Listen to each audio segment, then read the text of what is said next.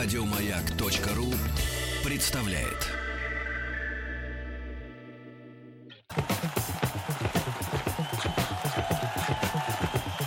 Радиостанция «Маяк» и Федерация хоккея России представляют. История красной машины. 70-летию отечественного хоккея. Да, все так. Еще раз здравствуйте, дорогие друзья. В кресле ведущего уютно расположился Всеволод Владимирович Кукушкин, журналист, писатель, э, советник Международной Федерации хоккея. Вместе с ним мы делаем эту программу. Всеволод Владимирович, здравствуйте. Добрый день. Я сегодня прям в окружении прекрасных мужчин, и я рада приветствовать э, Владимира Львовича Писаревского, коллегу. Здравствуйте, Владимир Львович. Чуть поближе к микрофону по традиции. Э, Проработали долго. э, С Владимиром Львовичем мы вместе на радиостанции «Маяк». И знаете, я себя поймала на одной мысли. Мы все время с вами беседовали о том, что происходит, какие-то текущие события, но никогда о прошлом. Как так произошло? Не знаю, но, в общем-то, очень большая история. Я в 61 году пришел э, на радио, еще во времена э, легендарного Синявского, и по существу его последним учеником, так сказать, себя считаю, поскольку действительно вот с него все началось. Вот. И все наши журналисты, которые работали в то время, они мне знакомы, знакомы их истории, так сказать, э, вот, э, перекликались э, в различных областях. Вот. Но в основном у меня тематика была хоккей, футбол, так что вся история, в общем-то, хоккея, она перед глазами, как говорится. Мы а, с Сергеем Владимировичем начали нашу программу а, с истоков, да, с а, того, как начинался а, хоккей, как приживался канадский хоккей у нас а, в России, и буквально накануне вас вспоминали. Очень приятно. Да, э, я рассказывал ту историю, что Аркадий Иванович попросил мальчишек, которые были в юном «Динамовце», поискать немца, который умеет играть в хоккей.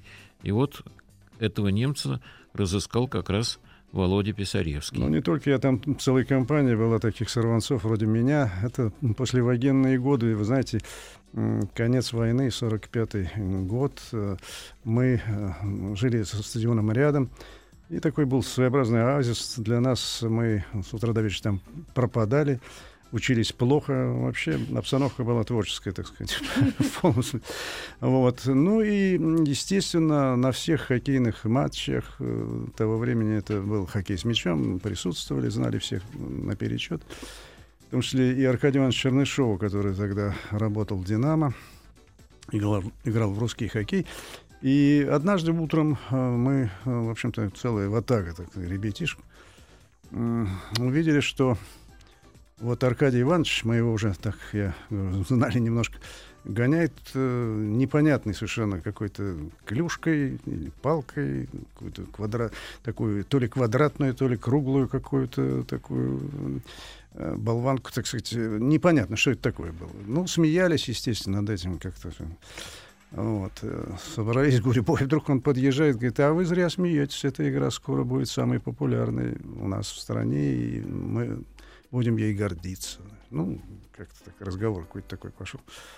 Он говорит, кстати, вот тут работают немцы, они реставрировали тогда пленный э, стадион, очень много их было в то время, работали, э, так сказать, площадки там, укрепляли какие-то здания, которые пострадали в военное время.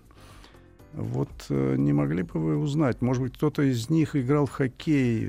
В общем, найдите такого человека, который играл в хоккей. А у нас были какие-то такие общения спонтанные с этими э, немцами. Они были вечно голодные такие, в общем-то, просили хлеба там принести и обменивали на какие-то колечки такие. Очень умельцы они были, хорошие такие. Э, Делали различные такие, так, типа ювелирных изделий таких забавных Из чего, обмен Владимир из, из пятачков, из каких-то там, в общем, как-то им это удавалось. Ну, такой спонтанный такой был контакт. И, в общем, э, стали искать. Ну, и через неделю так, в общем, как-то такое сарафанное радио кто-то сообщил, такой пожилой, какой-то среди них, э, вот, что есть у нас это молодой человек, который играл вот в эту игру. даже приезжал к вам э, в составе студенческой какой-то команды еще в 1932 году, играл тут где-то в Москве. Ну, попросили, чтобы он объявился. Так. Через дня три они приводят этого парня. Худой такой, изможденный мальчишка. -то, ему лет 18-19. А вам-то сколько Ну, было? Владимир Мне Львович? было в то время, сейчас я скажу, мне было в то время, так, ну, 8, 8 лет, по-моему, 8, что такое, совсем мальчишка. Вот, ну, а «Сорви голова» вообще был Да. такой, это как и все- Двоечник. Двоечник это точно, да. Ну, мы, дело в том, что мы приехали из эвакуации, мы в Челябинске э, были во время военных действий, потом вернулись в Москву. У нас э, отобрали квартиру, э, так сказать, поскольку нас не было, и жили с мамой где попало. В общем, э, это, это как кошмарная ситуация, но это отдельный разговор. Слава богу, что она была у меня художник, скульптор, и она в театрах э, декорации такие всякие вот бюсты там каких-то ну, для постановок для театральных каких-то представлений она делала и, и я в общем-то где-то ночевал на этих на различных декорациях где-то на спад-сцены так сказать где-то слушал всякие там исторические пьесы в то, того времени это было потрясающе совершенно Мог жизнь. бы актером стать. Мог кем угодно. Вот, э, вот такая у меня была, значит, жизнь. Вот. Но в основном вот мы э, э, у «Динамо» там э, базировались. И причем были какие-то непонятные э, вообще ис- истории, которые тоже заслужат внимания. Э, В то время э, на «Динамо» был э, небольшой пруд такой, и там собиралась вечером большая так, компания, катались рядом с- на поле залитый не пускали, так старались его охранять. Вот, а там на, на пруду, в общем, была какая-то жизнь такая, бегали на коньках, и мама мне купила коньки. Это было для меня не- невероятное счастье в то время коньки. И на валенках мне, значит, мальчишки привязали, я пошел кататься. И тут же какая-то компания пьяных э, молодых людей, совершенно э, отмороженных, срезали эти коньки и послали меня подальше, в общем. Я прихожу, плачу. А жили мы в каком-то таком барачного типа доме, и там была компания. Вот э, место встречи изменить нельзя, это вот точные типажи. Так, все в наколках, э, золотые фиксы, такие, знаете, э, восьмиклинки, э, сапоги в гармонь. В общем, такая публика торви и брось. Ну, видит, что я плачу. Что это там? Я говорю, да вот, срезали коньки. Что? Пойдем. Значит, пошли там. Разнесли всю эту компанию, потом ко мне с таким уважением относились эти хулиганы, что я там был с королем. Да, этих, э, Вам отдали коньки? Отдали коньки, да, и вообще извинились, там все прочее. Но это отдельная, так сказать, история. Вот. Короче говоря, Вы нашли немца. нашел немца, да. Не я, но мы целая, так сказать, наша компания такая ватага была. ребят. Вот. Этот немец, э, значит, Аркадий Иванович тут же его э, взял к себе. Отдельная, значит, э, была у него комната где-то там на стадионе. Вот. И они так уединялись долго, значит, беседовали. Кто-то ему что-то очень много объяснил, как потом он говорил, что многое дал, так сказать, для того, чтобы эту игру как-то, в общем-то, понять изнутри. Вот. Короче говоря, э, вот с этого, собственно, и начался хоккей. И Аркадий Иванович добился того, чтобы его, э, так сказать, дос- досрочно освободили и отправили в Германию. Он раньше уехал, был, так сказать, у них там в большом почете. Вот. Поэтому э, так вот начался, собственно, этот хоккей э, такой, э, вот так спонтанно, как-то неожиданно. Но дело в том, что Аркадий Иванович, он давно интересовался канадским хоккеем. У меня была какая-то литература, там он переводил с английского, в общем, э, и все это у него было. Вот. Ну и кроме того, я видел, как э, начался э, чемпионат страны, 46-й год. Тогда Аркадий Иванович забросил первую шайбу, кстати. Да, мы говорили, вспоминали накануне. Он Всеволод забросил Владимирович. первую шайбу. Да, это было, в общем-то, это было открытие такое чемпионата. Маленькие бортики, в общем, довольно забавно. Но что вот запомнилось, катались прекрасно. Все наши э, вот эти вот игроки, которые в русский хоккей играли, они обладали очень Клюшка не мешала им? скоростью. Ну, мешало понять. Шайбу никто не мог оторвать от, от, ото льда. Все так это...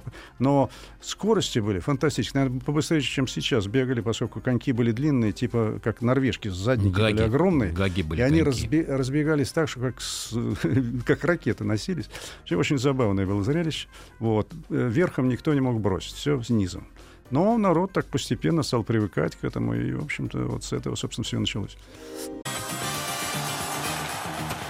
История красной машины. 70-летию отечественного хоккея. Да, дорогие друзья, я обращаю ваше внимание, что слушать программу нужно внимательно, потому что вечером в программе «Мастера спорта» мы разыгрываем уникальные призы от Федерации хоккея России. Мы разыгрываем билеты на Кубок Легенд. Это удивительный турнир, а, в котором принимают участие э, великие спортсмены. От Вячеслава Фетисова до Павла Буре с 9 по 11 декабря этот турнир пройдет. И вот вечером в программе «Мастера спорта» по мотивам именно вот этой программы а, будут вопросы, отвечайте на них и получаете эти уникальные призы. Сегодня у нас в гостях а, Владимир Писаревский, ну и а, я, Виктория Колосова и Всеволод Кукушкин. Мы говорим о хоккее 70 лет а, со дня со дня э, российского хоккея, скажем так. Итак, мы э, вспомнили и остановились на первом чемпионате СССР, который вы видели, да, Владимир Львович? Да, да. 46-й год. А Всеволод Владимирович э, подробно рассказывал, как это было. Но э, вы уже к тому времени начали э, заниматься хоккеем? Нет, вы знаете, я начал э, уже, по-моему, с 13 лет играть в хоккей.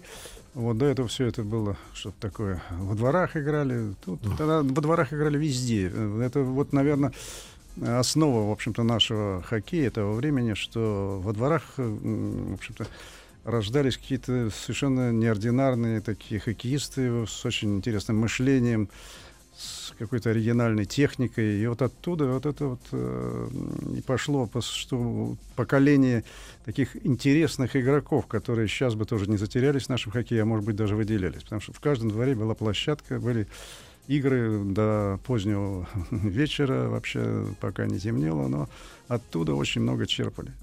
Володенька, ты жил неподалеку от стадиона «Динамо», а я жил э, в районе улицы Талалихина – это там был знаменитый Брошевский переулок и прочее. У нас во дворе то же самое играли в хоккей. И у нас вот был такой забавный момент. Клюшки-то у нас были гнутые из проволоки. Вот. И дошло до нас правило из Канады, что когда гол забит, нужно поднимать клюшки вверх. Но в Канаде-то это было правило введено, чтобы тот, кто забил, чтобы он поднял клюшку, и тогда видно, и можно объявить по стадиону, кто забил. А у нас уже мы все смотрели, значит, гол забит, и как соперники, вот все подняли клюшки вверх или нет. Если кто-то не поднимал, тогда гол не засчитывал. У нас свои правила были. Чего такого не было в то время. Ну, чудили как могли. Но дети были, слава тебе, Господи. Ездили мы по э, той же самой клюшкой, она же крюк, мы цеплялись за машину, вот грузовичок идет по Брошевскому переулку, он заснеженный, заледенелый, и, значит, так раз зацепишься, и, значит, какое-то расстояние едешь за машиной, прицепившись, хотя это, в общем, дело Рискованные... А, а, рискованные носы разбивали элементарно. Я это прекрасно помню. У нас э, на Масловке э, там ходили трамваи, так э, кто-то цеплялся, значит, за последний вагон, и от этого крюка шла длинная веревка. И вот на этой веревке висело человек 6-7. И вот они, значит, за трамваем там. Это потрясающе. Но, и, как ни странно, не было каких-то таких э, тяжелых случаев, в общем-то, каких-то...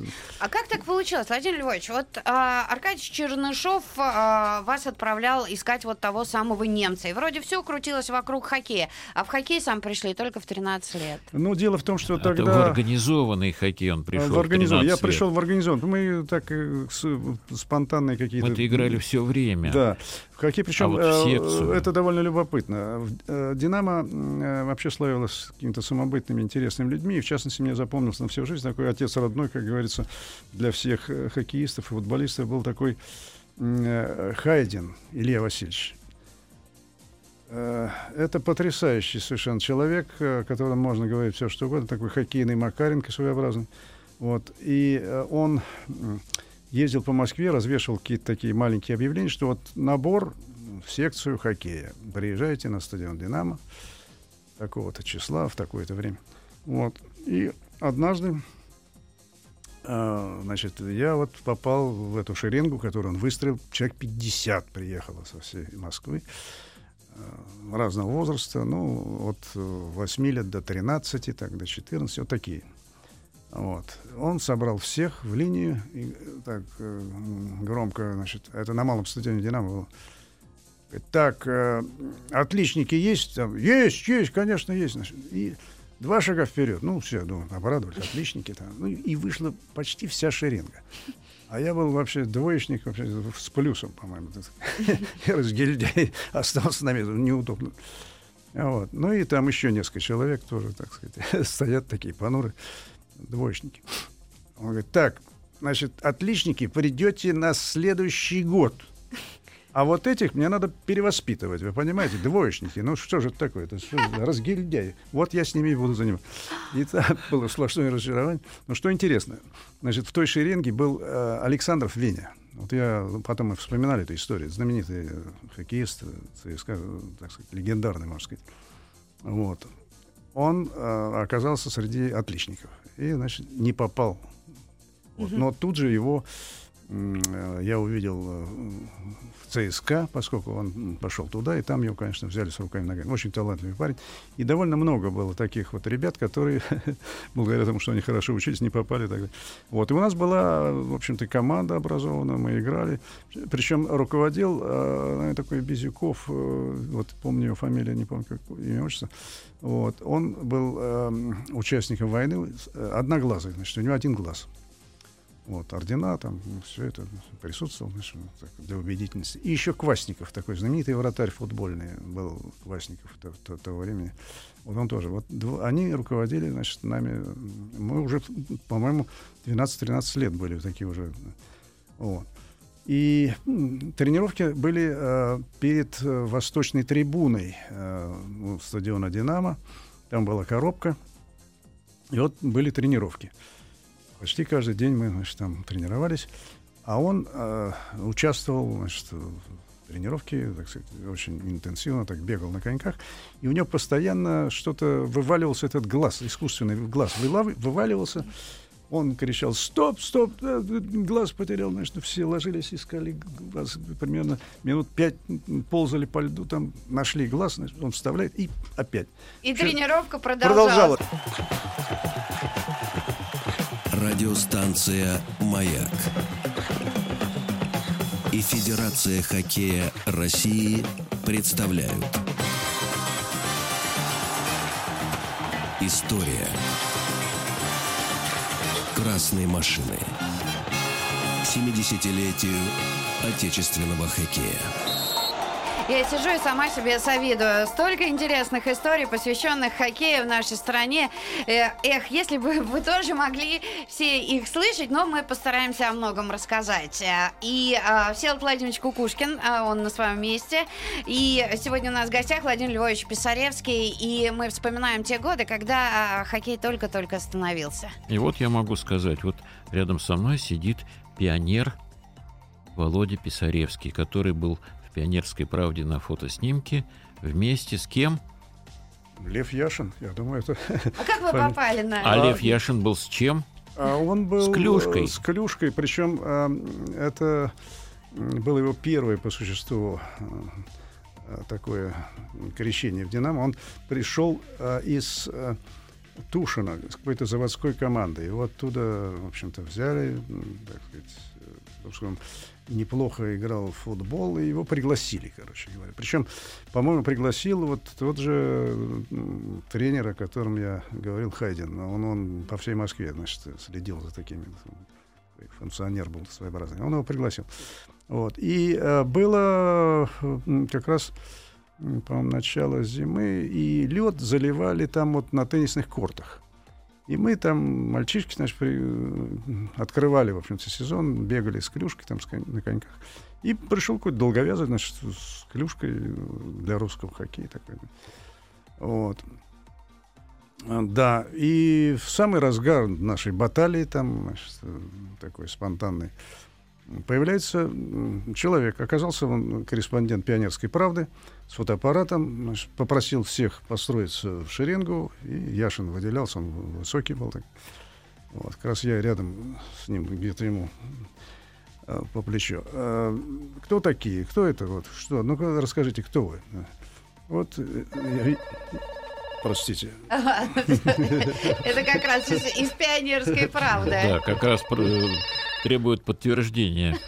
Но на самом деле потом э, Яшина заметил Аркадий Иванович Чернышов, потому что да, он это... его уже взял вратарем уже в хоккей с шайбой. Ну давай, Володь, ты. Да, это была твои... история любопытная. Пионер... Этот корреспондент стал задавать вопросы, кто такие вообще? Ну, в основном пионеры, там какие-то школьники, школьники. Вот. И дошла очередь до э, Долговяза, вот этого парня с клюшкой. А вы кто? Я Яшин. Значит, я вот э, меня пригласили в Динамо. Вот. Э, недавно. И я вот э, пробую, так сказать, свою силу. Но решил сегодня, на коньках я катаюсь, там играл за команду заводскую э, Тушина. И вот первый лед, мне это приятно тут среди мальчишек. В общем, короче, вот так вот познакомились. И потом вот эта фотография была в «Пионерской правде». Я храню ее вот так бережно, но, к сожалению, вот не принес. А как-нибудь я ее принесу обязательно. Вот это была памятная такая история. Вот. А потом уже он э, стал, так сказать, знаменитый. Мы с ним очень дружили, пересекались на разных, так сказать, э, каких-то мероприятиях, мероприятиях так сказать, футбольных. Ну, в общем, хорошие воспоминания. А тут надо к этому еще одно дополнение. Дело в том, что Яшин в составе «Динамо» выиграл Кубок СССР 53 года. Ну, сезон заканчивается, и Аркадий Иванович ему говорит, Лева, знаешь что, давай-ка ты все-таки в футбол, там у тебя лучше получится, а в хоккее у тебя так больших перспектив нет.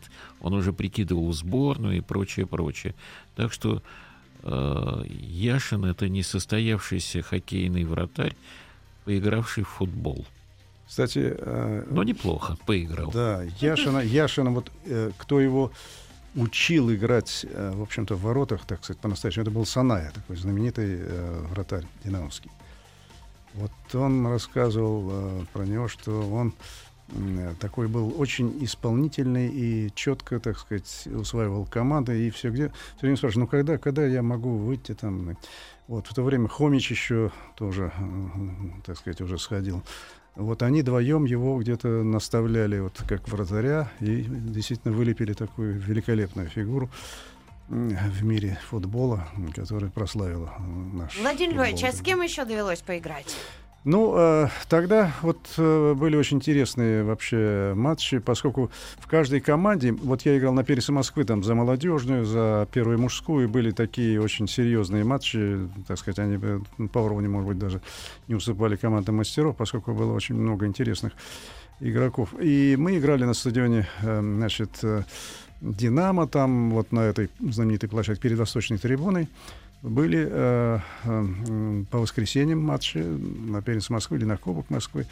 Однажды мы играли против Спартака. Там вышли э, играть против нас э, Нета, капитан сборной СССР в то время, футболист знаменитый, э, Татушин. И что самое интересное, там играл такой Пека Дементьев. Это знаменитый футболист еще до военных лет – легендарная личность, вообще технарь такой, в общем, это какая-то фантастическая фигура в футболе, его все знали. Вот. Причем техника, вот я, насколько я помню, я его несколько раз видел э, на поле, он не уступает вообще выдающимся мастерам современным так, в футболе. Это действительно был мастер. И он э, вышел играть против э, «Динамо». Значит, я играл как раз за первую мужскую. И это было вот э, днем на стадионе, народу было довольно много. И мы с ним совершенно случайно столкнулись. Столкнулись у бортика, а он был в шароварах, э, как, как в русский хоккей. Вот выходит, так сказать, играть. Вот в шароварах без налокотников, по-моему, перчатки. Вот. И так как-то неудачно я его принял так плечом. Он упал и зацепился коньком за борт. А у него были вот эти гаги Э, которые в русский хоккей играли, с длинными задниками, как у норвежек. Длинные-длинные задники. Скорость. И он повис вот на, на этом заднике, на, на бортике. Ну, хохот, конечно, гомерический на трибунах. Там. Вот я думаю, ну, сейчас он меня греет клюшкой вообще, э, как вообще что он тропу какой-то. Я стою, сжался, думаю, господи, сейчас встанет, мне, значит, врежет. Но он стал говорит, Ничего, пацан, правильно бить надо мужиков, только тогда ты сможешь стать настоящим спортсменом. Ничего, ничего, молодец, правильно мне врезал. Это я запомнил на всю жизнь. В общем, Нет очень интересно играл в хоккей. У него такая своеобразная была техника. Вот. Сальников выходил такой Сергей. Ну, в общем, такая была интересная. Татушин там знаменитый, уже в сборной все играли. А с Тарасовым удалось? А с Тарасовым, да. Вот, вот это отдельная игра. Мы играли, значит, на это уже позже было, Кубок Москвы. Значит, э, Тарасов уже тренировал сборные команды, он был довольно известный, великий такой тренер. Он вышел играть, он прилично играл в хоккей. Вышел играть, в белой форме они играли, как сейчас помню. Вот. У него, э, он играл в центре, в одной из, первая пятерка он играл. И справа от него Сенишкин, слева Деконский такие были игроки, которые тоже за вторую сборную уже играли. А у нас играл Никифоров, или Никифор, олимпийский чемпион. Э, его Аркадий Иванович бросил, так сказать, в первую мужскую, поскольку он э, был не в ладах с алкоголем, и он решил его на низовку сбросить. Ну, тот вышел, у него такие реваншистские были чувства. Короче говоря, он так стал накручивать наверх. У него техника была вообще вот клюшка, катание. Очень похож был на Всеволода Михайловича Боброва, совершенно легендарного, так сказать, шаляпина нашего хоккея. Вот. И он им забил в своем стиле, обыграл всю команду и забил. Вот. Ну, Тарасов, естественно, это возмутил. Он вперед мои орлы, разорвать эту банду, значит, кричал на весь сам. У него такие были смачные выражения. Ну, народ хохотал. Вот. И вдруг кто-то из наших совершенно случайно Тарасу врезал по, по губам клюшкой и выбил два зуба. Значит. Ой, был, а у него белая форма, кровь, значит. Ну, тут все перепугались, значит, что же делать. А, и а, а на матче присутствовали там и игроки э, из команды мастеров, и Аркадий Иванович. Он говорит, «Э, Толя, давай сейчас э, в медпункт мы тебя... Он, черта с два я уйду, пока мы вашу банду тут не, не обыграем. Значит, такая перепалка. Народ, конечно, хохотал, это был паноптиком полный. Значит. В общем, ну, э, кончилось тем, что мы все-таки выиграли в одну шайбу, но он, э, э, значит, вместе со своей вот этой первой тройкой забил. Ну, и только тогда позволил себя, значит, вывести с площадки. И я как раз это, он был самым почти молодым в этой команде, потому что это мужская была команда, там уже играли. Вот Аркадий говорит, Володь, проводи его, пожалуйста, в этот самый медпункт. Я его, и тогда мы вот впервые познакомились с ним э, на льду по существу с Тарасовым. Это была очень интересная история. Я его в медпункт сопроводил. Потом уже встречались, вспоминали эту историю. Вообще было, было смешно. Но он э, так не стеснялся в выражениях. Пока мы эту банду сейчас не разорвем, мы, значит, ну, это чем-то мягко. Чудеса мужества. Мягко переводишь его слова. Да, потому он что там говорил-то он другими там словами. матерком, там все, все было. Но, но народ это получал огромное удовольствие. Тогда ходили вот на эти матчи вообще большое количество. То есть тысяч двадцать, наверное, было. Мороз там на трибунах стояли. Ну, Ой, вообще были послевоенные было... годы. Да. Но, кстати говоря, Тарасов отличался еще и тем, что он читал. И много читал. Да. И вот ему подарили эту книжку Ллойда Персиваля, канадскую. Ее перевели на русский язык по заданию Тарасова и распространяли ее как надпись «для служебного пользования», чтобы не нарушать авторские права и прочее, прочее. И более того, западные издания это там литовать надо было и тра-та-та, а так для служебного пользования она уже и, так сказать, вот. И Анатолий Владимирович все-таки схитрил. Одну главу он поприжал – спрятал себе. Она называлась «Тактика хоккея». То есть другие читали, как нужно питаться, как нужно коньки, там все такое прочее, экипировка, как подбирать команду, а вот тактики не знали. И вот это было такое небольшое преимущество Тарасова. Вот, причем у Тарасова было так, он обожал ходить в театр. Он читал систему Станиславского – и потом, когда он вычитал, он сказал, обязательно должен быть конфликт. Ну, на сцене-то в театре там пьеса, она движется за счет конфликта. Тарасов думал, что конфликт должен быть в том числе и даже внутри команды. И вот он был сторонник теории конфликта. Вот у него и в команде были конфликты между игроками. Он на это смотрел спокойно, так сказать. Вот, ну, это выдающаяся личность. Если говорить честно, вот мы сейчас, мы потом будем говорить много о нем, но сейчас я могу сказать, это был сразу большой театр, малый театр и даже немножко оперетта. Мы продолжим э, говорить о хоккее. Я напоминаю, что у нас в гостях э, Владимир Писаревский.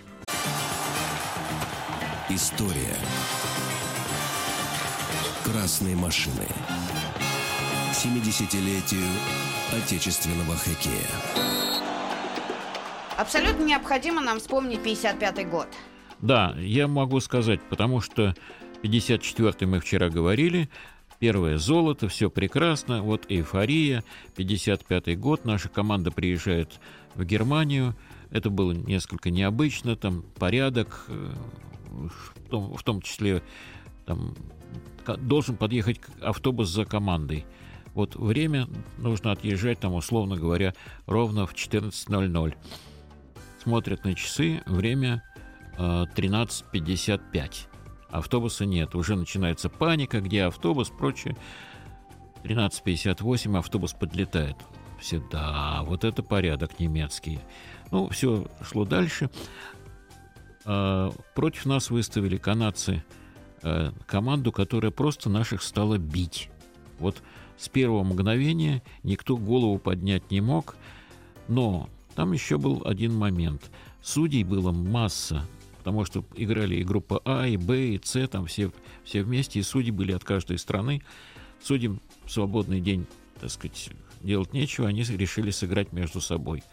Две команды были. Тогда вот мне эту историю рассказывал Старовойтов, потому что он сам играл. Он уже закончил играть э, в хоккей и стал судьей. И вот он играет в этой команде. Как назвать? Ну, значит, вот Восток, Запад, капитализм, социализм. Нет, это все, ребят, мы тут не по этому делу. Назвали просто виски, водка. Вот. И уже ясно, кто где. Приз был пятилитровая бутыль коньяка. Счет никто не помнит, потому что сыграли, да, все было. Кто выиграл, то ли виски, то ли водка. Выпили пятилитровую бутыль коньяка, а заодно весь запас виски и водки. А потом, значит, сыграли. Судили. А, нет, потом они не судили уже, так сказать. Вот, но, тем не менее, вот этот вот неофициальный матч состоялся. А потом уже официальный матч э, канадцы выиграли золото, значит, спорхнули и стали думать о следующем годе, о Олимпийские игры 56 года, но это уже потом, и мы с вами тоже к нему придем потом. Да, ну а нам а, с Владимиром Львовичем абсолютно... А, нам нужно вспомнить историю 69 -го года, когда вы уже пришли работать в радиожурналистику. Да, что это было? Я пораньше, но дело в том, что э, в этот год э, как раз мы вместе с Озеровым и с парой приехали в Стокгольм на чемпионат мира. Вот, причем я, когда приехал вместе с ними в отель и стояли у лифта, вдруг э, там какой-то из э, Словакии коллега. Так с ними поздоровался, он на меня так подозрительно посмотрел. Говорит, ну зачем же вы из определенного ведомства с собой стали водить э, вашего человека? Да как это наш новый комитет? Да рассказывайте, я вижу. Что... В общем, короче говоря, я, говорит, с вами в лифте не сяду. А как раз события были в, Че... да. э, в Чехословакии. Говорит, с оккупантами не, не сяду. Вот. Ну, Озеро говорит, брось, а, а, а что ты, говорит, мы же тут коллеги, все. Короче говоря, поднялись в номер, и через полчаса он пришел с бутылкой, значит, извинился, и мы выпили, спели песни, так сказать, все это нивелировали. Но вот такая история, это появление было в отеле. Вот. Но а сам а, чемпионат был как раз после этих событий, была какая-то особая краска, были драки, были всякие эпизоды, которые, так сказать, э, в то время характерны были. В общем, чешская команда у нас, по-моему, выиграл Галонка, братья Холики там были, в общем, хулиганили двое, да, да, хулиганили. Недоманский, значит, брал в руку клюшку, да, и черенком направлял на Тарасова. Это не Недоманский такого не делал. Нет, вот я сам видел, он направил... Это Холичек. На... Э, нет, Галонка. Галонка, становился, да. становился на колено. И стр... А Недоманский э, матом значит, э, на весь стадион кричал на Тарасова. Ну, тот делал вид, что он не понимает его. Значит. В общем, такая вот обстановка. Короче говоря, я значит, какой-то матч не с нашей командой, а там американцы играли со шведами. Ну, вот мне доверили. Значит, вот. И я стал рассказывать, в общем-то, об обстановке вокруг, поскольку это было любопытно. Вот. И, в частности, рассказала о пресс-конференции Тарасова. Он был очень популярен среди журналистов. Его слушали, там, приходили как на какой-то паноптикум, там, спектакль, все что угодно. Вот. И вынесли, э, значит, его пресс-конференцию прямо на, на стадион в Юханасхопе. Старый то еще был такой дворец спорта. Вынесли эту пресс-конференцию. Человек 200 журналистов разных, и разных специалистов пришло послушать Тарасова. Он с переводчиком на самом верху, там, на сверху. Ну, он ну, так вольно гуляет, какие-то вопросы. И вдруг вопрос, а я как раз недалеко стоял от него. Вопрос. А, а Тарасов с переводчиком там с, угу. какой-то. Скажите, а почему русские вот в хоккее побеждают и в войне? Тарасов, значит, опешил сначала, говорит, кто задал вопрос? Ну, появляется какой-то в шляпе маленький такой невысокий, значит, да, невелик вопрос, значит, на него. Так вот, я вам скажу любой русский может выпить э, бутылку водки, а то и две. Я думаю, что я ответил на ваш вопрос, значит. И, значит, хохот там все. И я это рассказал в эфир. В эфир, значит, вот об этой пресс-конференции, вот все в красках. Слово. Э, вечером звонит, значит, Лапин, от Лапина, э, вот тогда Лапин был у нас такой серьезный очень человек во главе хозяйства, там, телевидения, радио. Что там, этот молодой, что он там ляпнул, что какую-то... Черт, уволить немедленно вообще, чтобы дух его не, не подходил больше к микрофону, что он там-то... И приходит Озеров, э, говорит, слушай, тебе надо завтра уже уезжать. Еще 30 матчей впереди, а ты это самое, ляпнул тут что-то. Я говорю, что, вот рассказал. Ты, как, ты что, с ума сошел? Зачем это? Короче говоря, я уже собирал вещи, все, и вдруг утром звонок из Москвы. Говорит, да, там э, Писаревский, скажите, поддержите, в общем, ну, интересно, вроде работает, так сказать, какие-то вещи. А что такое? Да, говорит, понимаете, позвонил Леонид Ильич, он же большой любитель хоккея, позвонил э, Лапин, говорит, а кто же, кто там э, вот работает? Ну, ничего, интересно. Я даже тут это, на Политбюро э, обсуждали, где же в Шотландии пьют больше или у нас. Владимир Львович, к сожалению, время программы подошло к концу, но пролетело это час незаметно. Здорово, что тогда по звонку Леонида Ильича вы все-таки остались в журналистике. Спасибо огромное, что были с нами. И Всеволоду Владимировичу Кукушкину очередное да, спасибо. спасибо. До завтра. Еще больше подкастов на радиомаяк.ру